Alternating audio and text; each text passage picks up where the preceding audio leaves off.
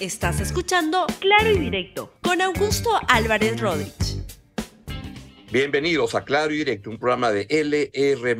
Hoy tengo un programa que tiene, como todos los viernes, tiene siempre una, un espacio cultural y está dedicado preferentemente, usualmente, al teatro, que es lo que más me, me gusta en estos tiempos.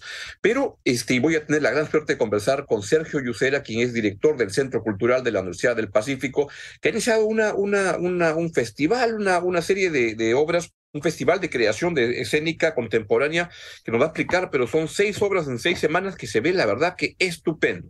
Y creo que el teatro y las artes en general, la literatura, el cine, es tan importante en un momento cuando la política nos agobia, nos acecha, nos, nos, nos lanza basura permanentemente. Y vaya que al día de ayer, como decían en programas antes, en unos programas que tenían, mientras usted dormía, mientras usted dormía pasó esto. Anoche Anoche hubo una noche de escándalo y de espanto en el Congreso de la República, donde todavía no se han dado cuenta muchos. Pero lo que ha ocurrido es una cosa penosa, porque lo que sucedió es que los congresistas, en un pacto infame que existe en este Congreso, mediocre y corrupto, salvaron a los cuatro niños de Acción Popular que la Fiscalía les ha pedido que este, sean desaforados porque, o que, sean, que se les permita que se les haga el proceso, porque la verdad, ahí están los cuatro angelitos se ha encontrado que hay serios indicios de que son unos delincuentes. Así es, unos delincuentes. Entonces, lo que pasó ayer fue de escándalo porque el Congreso de la República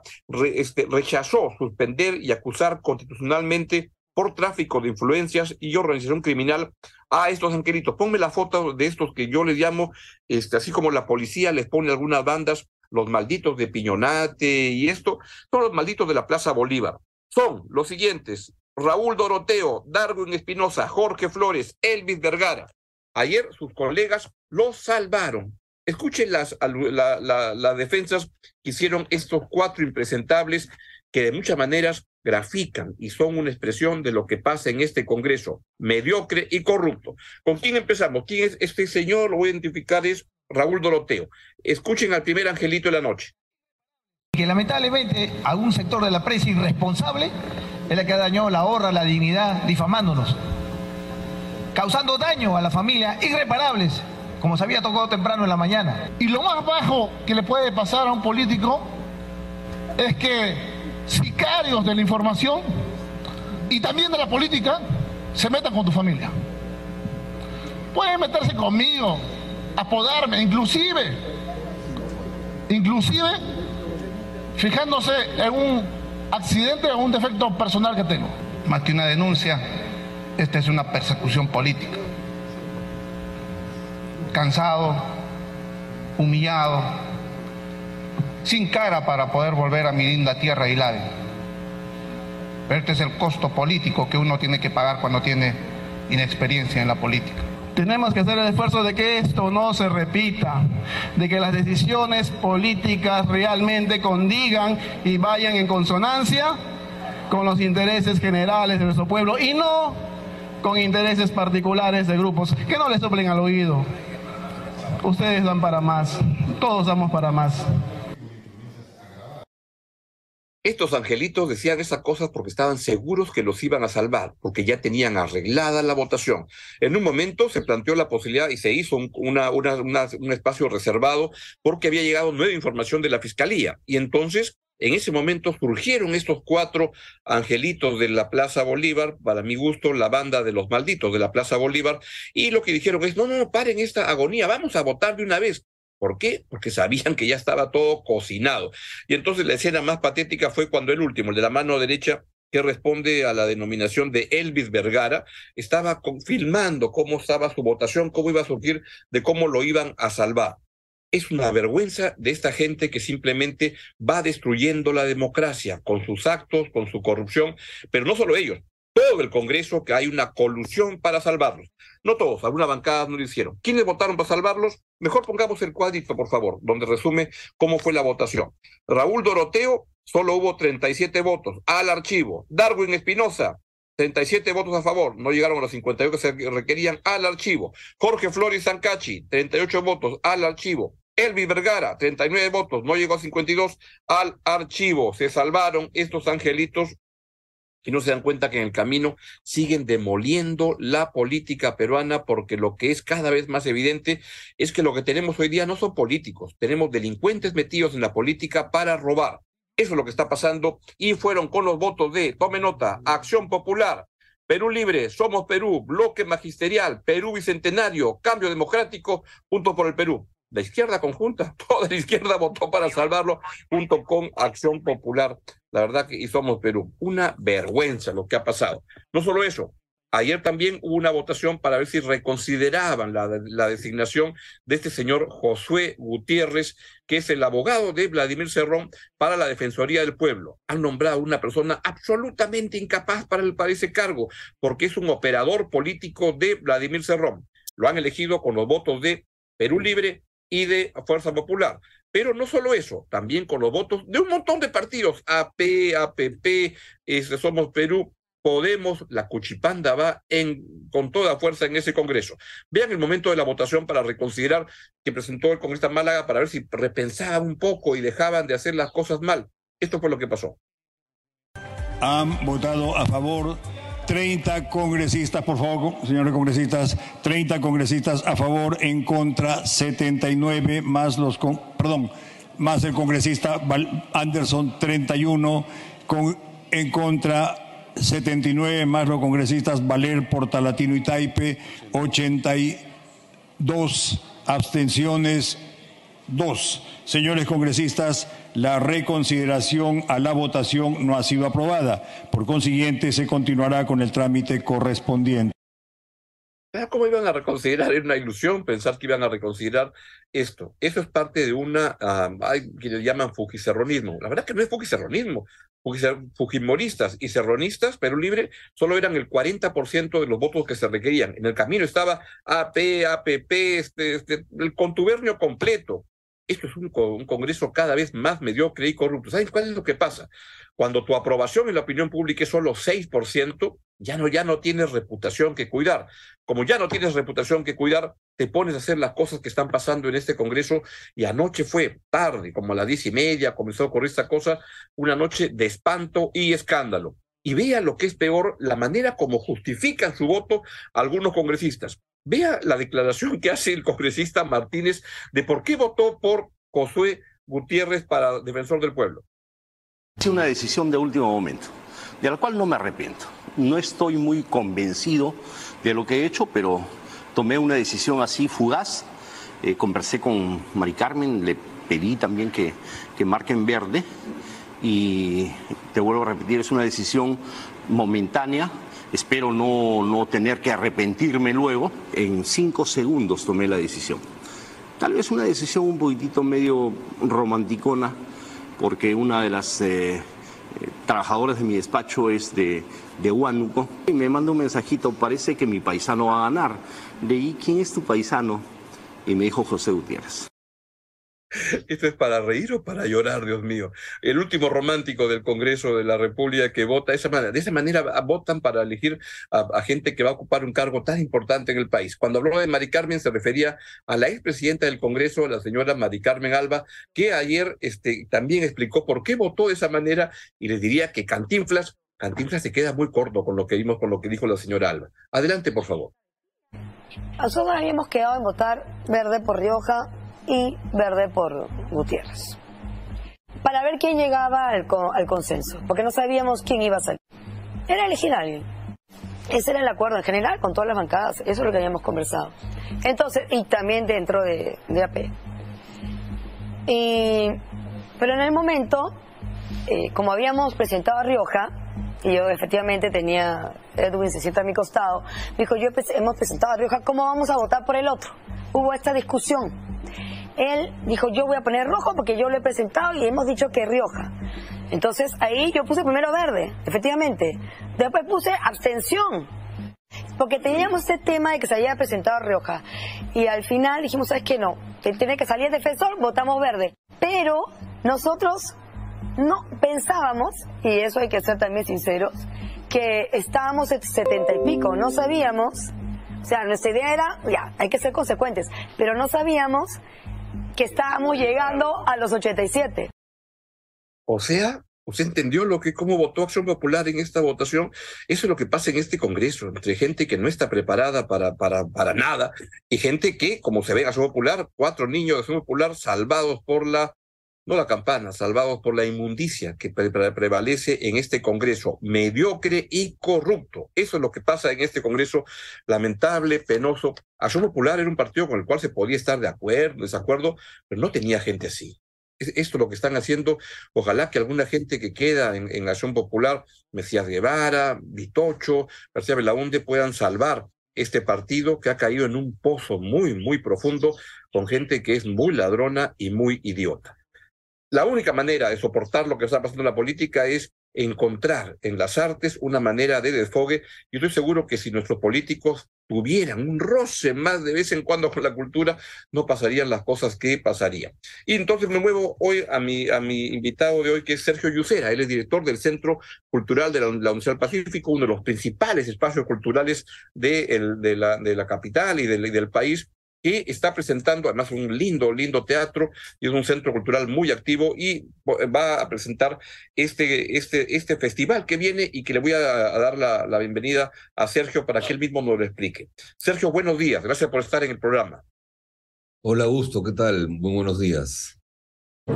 Por favor, Sergio Yusera dirige el Centro Cultural de la Universidad del Pacífico y están presentando, después quiero hablar de la, del Centro Cultural en general, pero cuéntenos qué, es lo que viene este Festival de Creación Escénica Contemporánea. Sí, mira, es un festival que ya está en su quinta edición, lo, hacemos cada dos años y el Centro Cultural tiene diez, entonces eh, es un espacio que creamos para darle cabida a obras que de repente no pueden tener una temporada tan larga en un teatro con un aforo más amplio, pero que se mueven en teatros más pequeños y que son, eh, mm, nos parecen muy provocadoras, muy interesantes, justamente hablan de temas de la realidad desde diferentes perspectivas poéticas, cómicas y mezclando lenguajes, ¿no? Y, y bueno, eh, en esta ocasión son seis obras, tenemos, las están viendo creo que en pantalla.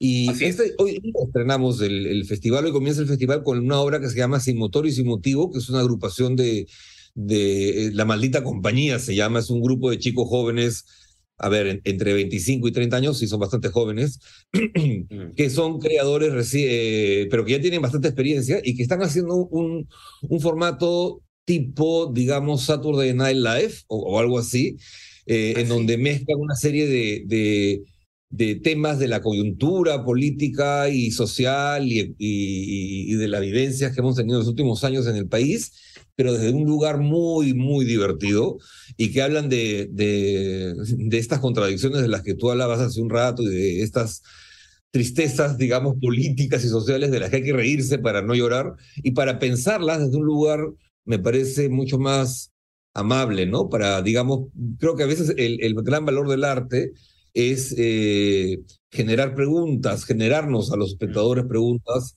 eh, sobre qué otras posibilidades existen de la realidad, ¿no? O qué otras posibilidades existen para construir un espacio común, un espacio social.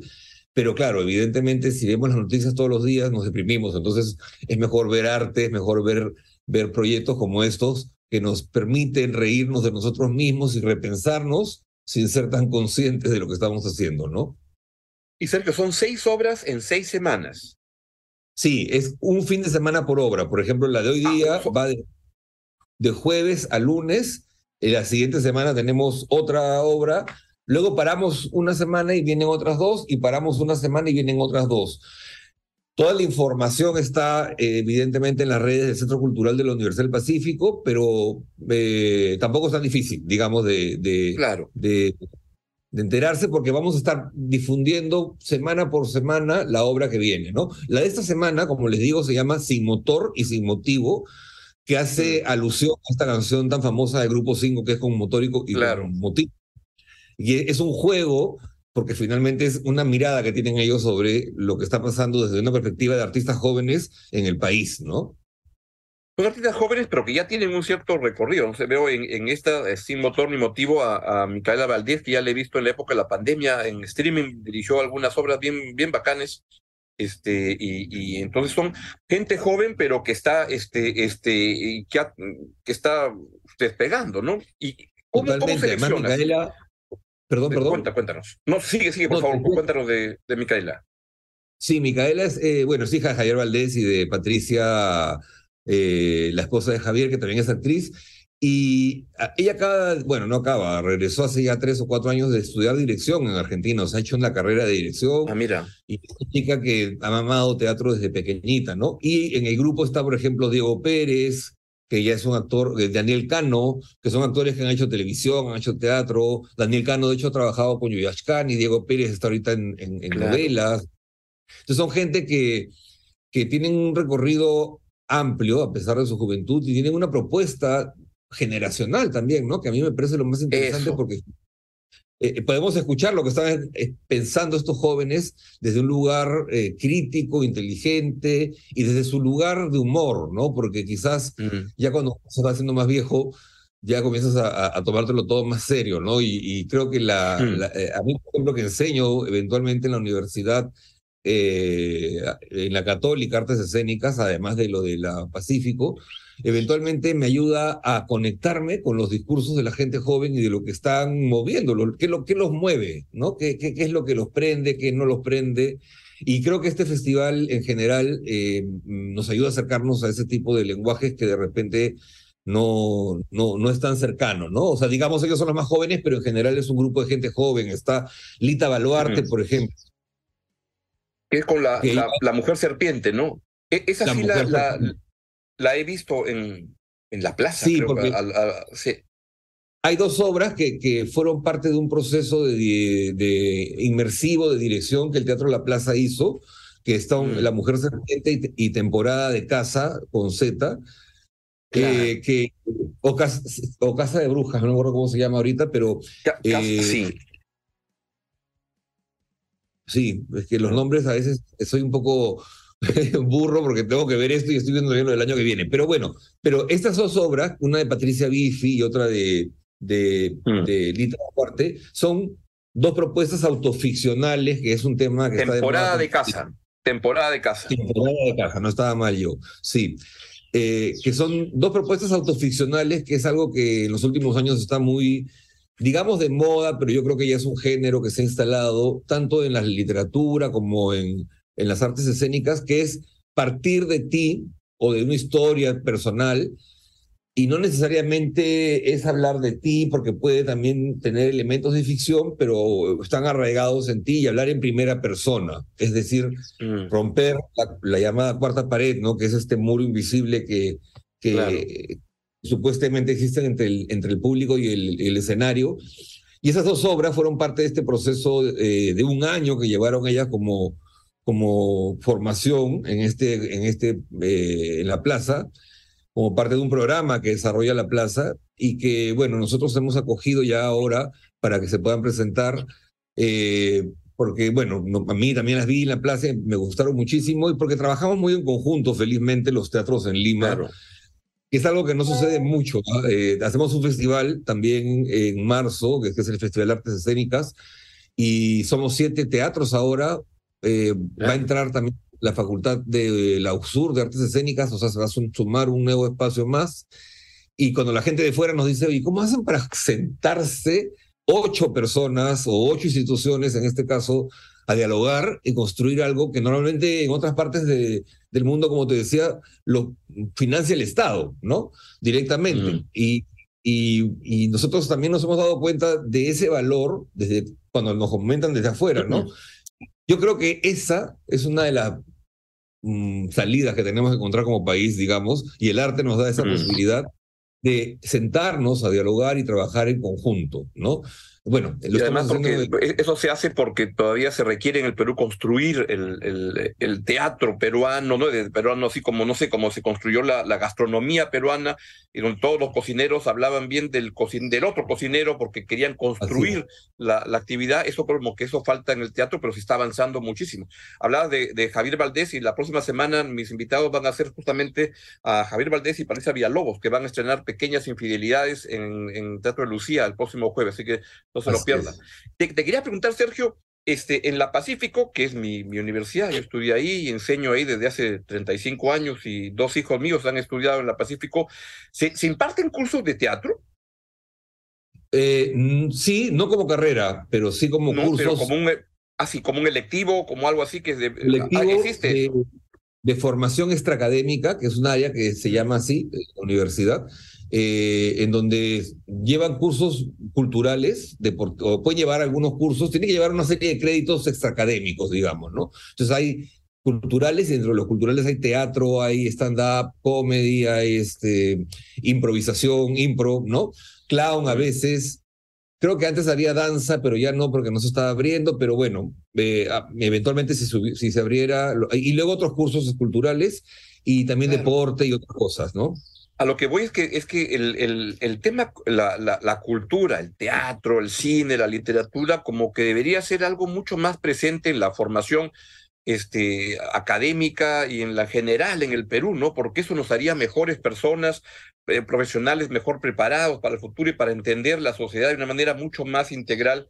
La Pacífico es una, una excelente universidad para los temas este, económicos, administrativos, pero que entren estos temas de forma, y lo mismo en otras universidades, que el Perú que la currícula debería incorporar con mucho más fuerza lo, las artes. Sí, sí, sí, yo creo que eso es eh, indispensable. Yo creo que se están haciendo esfuerzos grandes. Bueno, siempre ha habido un mm. área de humanidades en la universidad, sí habían cursos de literatura eh, peruana o otras cosas, pero creo que se está haciendo un esfuerzo por, por cada vez más eh, incorporar una mirada más humanista general, ¿no? De hecho, el Centro Cultural, que como te decía, tiene 10 años, creo que el, el nacimiento del Centro Cultural que no es exclusivo para la universidad, evidentemente, sino para la comunidad, pero atiende también con mayor ahínco, digamos, a, la comunidad misma. Eh, tenemos una galería que está abierta al público, pero que está dentro de un hall en la universidad, que prácticamente todos los alumnos que circulan por ahí la ven, ¿no? Porque no hay forma de verla. Y eso ya es un acercamiento a, por ejemplo, al hecho de ir a galerías que algunas, probablemente en algunos casos, algunos chicos y chicas nunca han ido. Claro. Entonces, es comenzar a construir un hábito, digamos, de consumo. Así es. En el sentido de que de repente. Construir el hábito. Cinco años sales de la universidad y no te enfrentas por primera vez a una exposición, sino que ya has asistido, y, descubres otros placeres, ¿no? Porque de repente al inicio te parece un poco raro ver cuadros colgados o lo que fuera, pero con el tiempo mm. vas... Eh, claro que sí. ¿no? Yo los invito a ir, porque yo paso todos los martes a las 7 y 20 de la mañana antes de dar mi clase a las 7 y media y compro mi café en la cafetería que está ahí juntito y, veo qué cosa, qué exposiciones han hecho. Y, y, Sergio, cuéntanos en, en, este, entonces, esta, este, esta, este festival son seis obras en, en, cada una, en un fin de semana que va de jueves a, a viernes o lunes. de, viernes a, lunes. De viernes ah, a lunes porque los ah, jueves hay tráfico en esa zona. Ah, sí, lo sé, sí. O sea que va de viernes a lunes este, eh, cada, cada semana. Y la que está ahora es la de sin motor ni motivo. ¿Se pueden comprar para las seis funciones con alguna, este, se pueden comprar, no, es cada uno individual?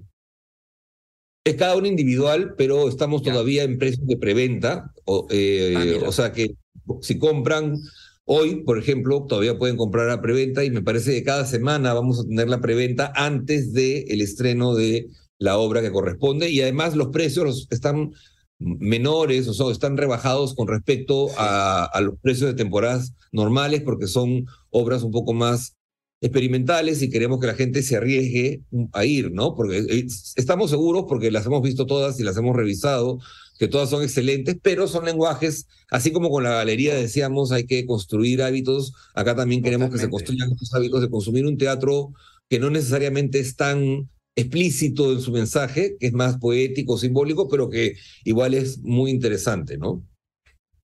Por, eso que te agradezco mucho. por, por, favor, sigue, sigue. No, solo para decir, ah, además, eso le comento a la gente también que vive en la zona de la universidad, porque hay un ámbito de influencia geográfico que suele los, la, gente de Jesús María y alrededores suele acudir sobre todo los lunes que son populares, pero está abierto evidentemente para todo el, para todo el mundo, ¿no? Eh, que ese día ya tiene precios más baratos incluso. Y Jesús María se, tiene una, una, una zona que es también así como está Miraflores, así Jesús, María tiene, bueno, el del el japonés en, en, en, San Felipe, el Arangua, el Arangua que están presentando El Diablo, que está muy, muy buena, la verdad. Me, impresionó mucho el domingo pasado. Hay un pequeño circuito, y la Pacífico, y, Incluso si te vas un poquito más hasta Lima, está el Centro Cultural de España, que ya no es Jesús María, pero que está en el límite. Claro, y si lo amplías un poquito más, está el, el Pirandelo, este... El Pirandelo, el Goethe. ¿Cómo se llama el que era? Claro, y el que era, este, el, lo que era el cine Roma, ¿cómo era? Este... Sí, eh, sigue siendo eh, cine Roma. La ENSAT, es del ENSAT, que le siguen llamando Roma, pero no sé si es Teatro Roma ahora, pero Sí, que han hecho dos teatros, ¿no? Que eh, cuando fui a verla eh, me dio nostalgia de cuando he ido a ver películas ahí de niño, ¿no? Entonces me parecía... a mí también. Yo vi en esa sala Terremoto con Fans Around. Este, Yo creo que bueno, y más allá, ¿ah? Claro, tiburón y más allá está la, la, cabaña que de vez en cuando presenta alguna, algunas cosas. La cabaña que también es del ENSAT, sí, también. Y el Mali, gente que también tiene una sala bonita. Y el Mali, claro, claro, claro. Sí, es un lugar hay, que, hay ganas de hacer teatro. Cultural. Así es. Hay ganas de hacer teatro en Lima, hay gente que hace muy buen teatro eh, y hay público, ¿no? Que eh, tenemos, tenemos que seguir empujando. Falta que el Estado nos ayude un poco más como, como, como... Mira, yo te voy a decir una cosa. Eh, Colombia, eh, hace poco hablábamos de eso con unas personas que están entre teatro y el mundo audiovisual, ¿no? Colombia se ha convertido en un hub para la, para la producción audiovisual en América Latina, mm. ¿no? Eh, y eso genera que vengan muchas, por ejemplo, Netflix casi tiene su centro de producción para América Latina en México o en Bogotá. Y eso genera un montón de, de, dinero para, para, y también de expertise en términos de formación técnica de la gente que está trabajando en esos proyectos, porque vienen con las mejores maquinarias, las técnicas, ¿no? Pero eso se construye 30 años atrás, cuando comienzas a trabajar en, en, el, mm. en el núcleo duro de las artes, que son las artes escénicas. Claro. ¿no? Porque ahí se forma la gente en términos de creación de pensamiento y por eso las artes escénicas suelen ser en muchos países subvencionadas, pero porque eso se expande luego hacia la audiovisual, hacia la publicidad. Y el efecto para la sociedad es enorme, tremendamente potente. Si es que, si que se invirtiera más, si se apoyara. Si te hicieran, pregunta final, si te hicieran ministro de, Cultura por, por tres horas, en resumen, ¿qué cosa harías? Si yo fuera ministro de Cultura. por tres horas nada más, nada más tres horas. Tienes la lámpara de, de para horas, de una vez. Uf, qué difícil, pero en principio lo que haría sería primero sentarme con el MEF, porque creo que eh, hay que venderles muy bien la idea de que no es un gasto, sino es una inversión. Yo creo que existe la, figura errónea de que invertir o, dar dinero a cultura es gastar, ¿no?